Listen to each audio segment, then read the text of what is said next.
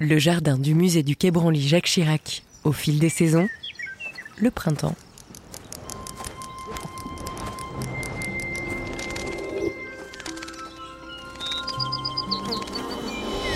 Cet homme, qui se sent si bien plongé tout entier dans le jardin du musée du Quai Branly Jacques Chirac, c'est son créateur, le paysagiste et jardinier Gilles Clément. Ce jardin de près de 2 hectares au pied de la Tour Eiffel fait écho depuis 2005 aux civilisations extra-occidentales. Au fil des saisons, il va donc nous guider à travers ses souvenirs, ses envies et ses allées où se rencontrent des centaines d'espèces. Et à chaque saison, dans ce jardin, nous y ferons différentes rencontres. Car Gilles Clément n'est effectivement pas le seul à s'y sentir si bien. Dans cette savane arborée, on croise par exemple la sophrologue Audrey Letiec. Laissez-vous bercer par ces sons agréables. La sophrologie, c'est cette pratique qui cherche à amener par la relaxation, par des exercices de respiration ou de visualisation, chaque personne à mieux connaître et sentir ce qui se passe à l'intérieur et autour de soi. Audrey Letiec vient donc ici trouver son propre bien-être et amène aussi parfois celles et ceux qui la consultent. Une pratique, des exercices, un bien-être sensitif qu'elle nous invite à découvrir. Et qui se croise avec l'immersion complice que nous propose Gilles Clément dans son jardin, paré, dans cet épisode, de ses couleurs printanières.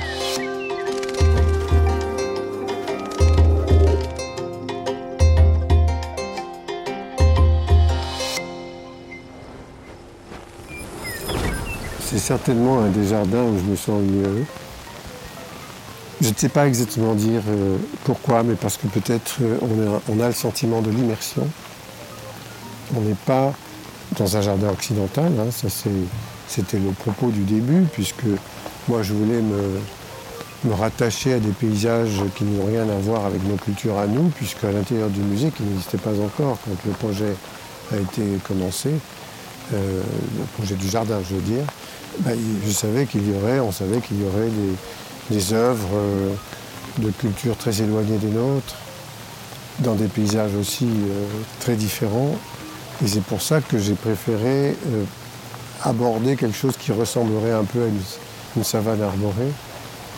Et je ne savais pas ce que ça donnerait, hein, mais des années plus tard, je trouve que ça a plutôt bien vieilli. Et quand j'y viens, moi, je me sens à l'aise. Je ne suis pas le seul. Hein. Euh, il y a des gens qui me disent j'aime bien revenir là et qui ne viennent pas au musée, ils viennent au jardin. Alors ce qui me plaît dans le jardin du Quai Branly, c'est cet aspect un peu sauvage où on laisse euh, la nature euh, être, tout simplement. Et il y a une diversité de végétaux qui sont mélangés les uns avec les autres, sans forcément avoir un sens précis.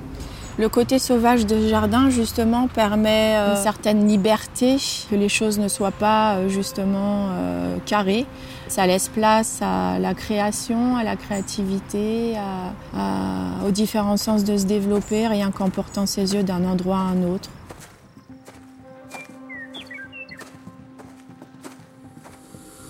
Je pense que être dans un jardin est très apaisant. Il y a beaucoup, beaucoup de gens, mais toujours historiquement dans les villes qui en ont eu besoin, surtout dans une ville très dense. Paris est une ville très dense. Mais après, il y a ce que j'évoquais comme le sentiment d'immersion qui n'existe pas partout. Il y a des squares ouverts où vous avez les, rues, les, voitures, vous les voyez, vous les entendez, mais vous les voyez. Ici, euh, on est quand même dans un enclos assez protégé, je trouve. Et ça, je pense que c'est un privilège de pouvoir accéder à un lieu où on est vraiment ailleurs alors qu'on fait juste quelques pas pour y aller. Et on a besoin, c'est très apaisant. Et puis parfois, il y a des animaux qui arrivent auxquels on ne s'attendait pas. Il y, a, des hérons qui sont arrivés dans le bassin. Pas tous les ans, mais bon, les canards, c'est pas mal ça. Le bien-être aussi, c'est euh, de permettre aux gens d'évacuer leur tension, leur stress.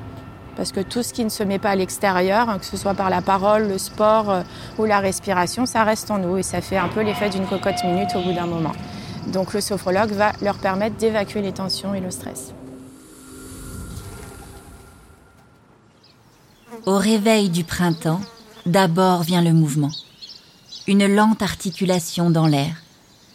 Un geste aérien, quoiqu'un peu engourdi, quasi imperceptible si on n'y prête pas attention en fait. Mais une fois saisi, il ne se lâche plus. Lentement, si lentement, on aiguise le regard sur son retour à la vie. Au cœur de l'empire de l'hiver, la nature s'extirpe de sa torpeur comme on sort d'un rêve trop long, d'un sommeil trop profond, comme on se dégage d'une emprise. Elle entreprend sa renaissance, sa célébration future du triomphe de la vie. Pour moi, le printemps représente des couleurs euh, chatoyantes, euh, essentiellement le jaune, le, vert, une multitude de couleurs de différentes fleurs, le rouge, un dégradé de couleurs en fait puisque euh, c'est une saison où la vie s'éveille donc il y a un peu toutes les couleurs qui ressurgissent.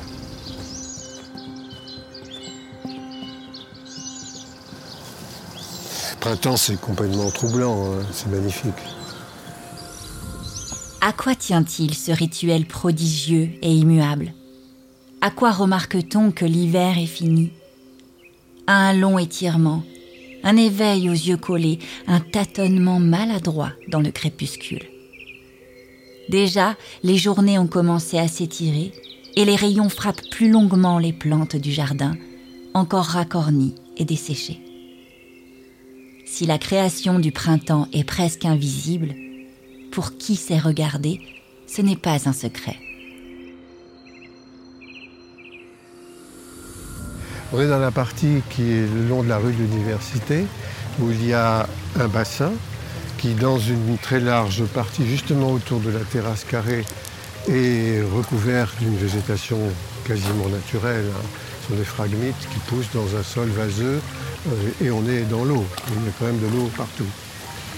Et ça, c'était intéressant parce que ça fait assez peu de jardins où ces choses-là se passent, c'est-à-dire où on accepte une flore qui vient d'elle-même. Elle, longe euh, toute la, clôture le long de la rue de l'université. Et elle est, au départ issue de la récupération des eaux du toit. Et elle est plantée de tifas qui sont des. Appelle des. Je ne sais plus comment on les appelle en français. Je les connais mieux en latin. La sophrologie peut se faire partout, notamment dehors, euh, ce qui permet aux gens justement dans un environnement tel que le jardin du Quai Branly, euh, c'est de se reconnecter euh, bah, à l'essentiel, à la nature. Le sophrologue va justement permettre à la personne d'écouter, de se relaxer avec les sons, les oiseaux comme on l'entend autour, le bruit du vent, de sentir les odeurs qui se dégagent justement durant euh, la période printanière. Et puis d'observer, de regarder euh, la naissance euh, de la floraison, les bourgeons, tout, ce qui se met en, mouvement après cette pause de veille, de sommeil. Et c'est vraiment d'être coupé de l'extérieur et de se recentrer vraiment sur, sur notre environnement. C'est juste à la surface, sur ce sol encore durci par le froid, mais ameubli peu à peu, que la scène se joue. Regardez, juste ici, par terre, la tige là, unique et dressée dans son air de majesté. C'est la toute première pousse du printemps, le végétal primitif de la nouvelle année. Elle a percé les couches minérales comme le poussin craque la coquille de l'œuf avec la soif frénétique et inexpliquée de vivre. Un jour, bientôt, elle sera suivie par toutes les premières fleurs qui se frayeront un chemin pour se gorger de la douceur d'un soleil encore timide. Puis les arbres et arbustes l'imiteront, dresseront branches et branchages avec un respect teinté de gourmandise. Alors pour ce qui est de l'eau, si vous voulez qu'on passe par dehors, on peut, le, voir, le, bassin par l'extérieur, avec la clôture qui a été euh, en rapport, enfin dessinée en rapport direct avec les, graminées.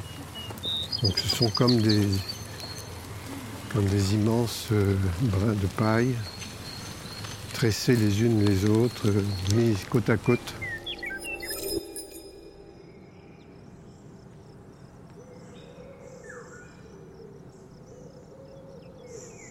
Je vais vous inviter à pouvoir vous installer confortablement, assis de préférence, les pieds au sol, le dos adossé. Vous allez vous couper quelques instants du monde extérieur simplement pour vous retrouver dans votre monde intérieur. Pour cela, vous allez prendre plusieurs respirations profondes et à l'expire, vous allez allonger votre souffle, comme si vous souffliez dans une petite paille. Nous allons le faire ensemble. Vous inspirez et sur l'expiration, vous soufflez tout doucement, comme si vous souffliez dans votre petite paille.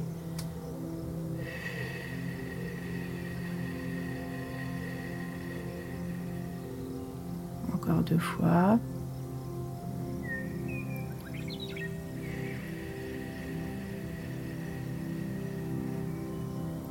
Imaginez à chacune de vos expirations évacuer les tensions à l'extérieur.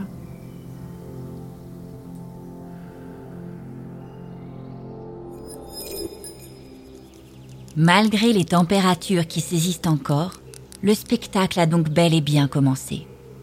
Un à un, on discerne les bourgeons poindre sur les branches nues, et le temps se trouve comme suspendu. La scène est solennelle c'est le symbole éphémère et saisissant de l'ultime étreinte de l'hiver et du printemps. Bien au chaud, à l'abri des profondeurs de la terre pendant les longs mois de la saison froide, la mixture nécessaire au chaos de la vie mijote de plus belle. À présent, nous sommes au début du printemps, dans le jardin du Quai.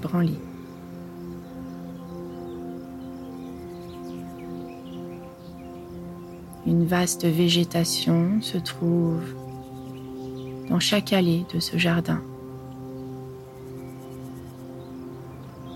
Vous pouvez imaginer, si cela est possible pour vous, observer la nature qui se réveille.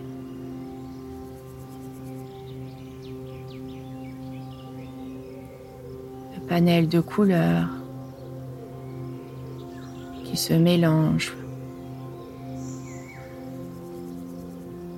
la naissance de feuilles peut-être un peu plus vertes, les bourgeons,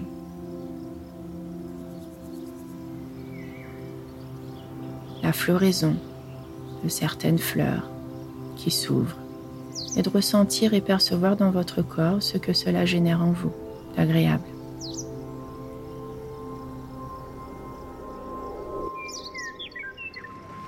Et voilà, canards.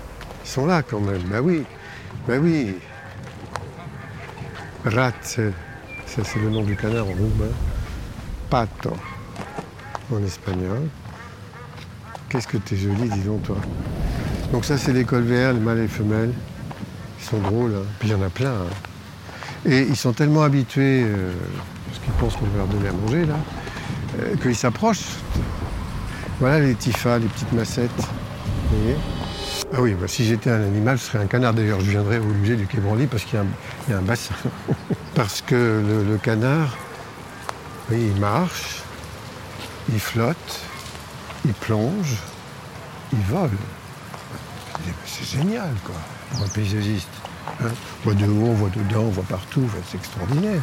Bon, canard dans un pays où il n'y a pas de magret, pas de chasseurs, pas de trucs comme ça, ce serait agréable.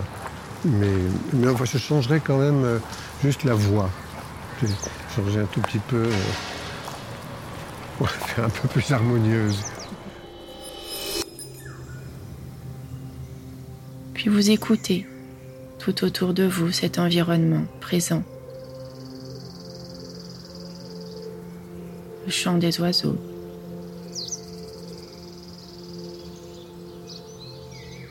Peut-être y a-t-il plusieurs champs, plusieurs espèces qui virevoltent tout autour de vous. Laissez-vous bercer par ces sons agréables. Profitez de cette parenthèse de bien-être dans ce jardin. Alors la voilà, la plante primordiale, radieuse parmi les derniers frimas, brillante dans sa robe fibreuse, brave et stoïque dans ce paysage encore quelque peu hostile et transi par le froid.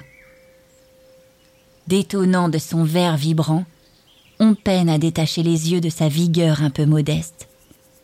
Elle hypnotise par sa simple existence, un peu comme la danse des flammes léchant la nuit au-dessus d'un feu au clair de lune. Et puis soudain, eh bien en fait non, pas du tout. On s'aperçoit qu'elle n'est plus seule, que de la cime aux racines, les arbres et les plantes reprennent avec ardeur leur croissance, que les couleurs reviennent, que les fleurs s'entr'ouvrent une à une, que la verdure s'est à nouveau installée. Et observez tout changement qui s'impose à votre corps. Votre respiration, la détente corporelle, le rythme cardiaque, les barrières qui tombent, le corps qui se relâche, le lâcher prise que cette balade printanière génère en vous.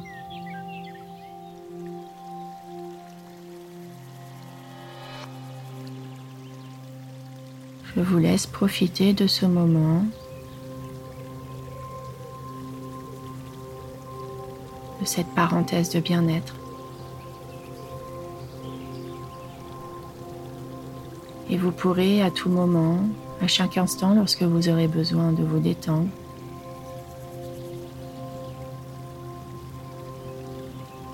Profitez de cette balade dans le jardin du Quai Branly dès que vous en aurez besoin, en laissant tous vos sens se remettre en éveil.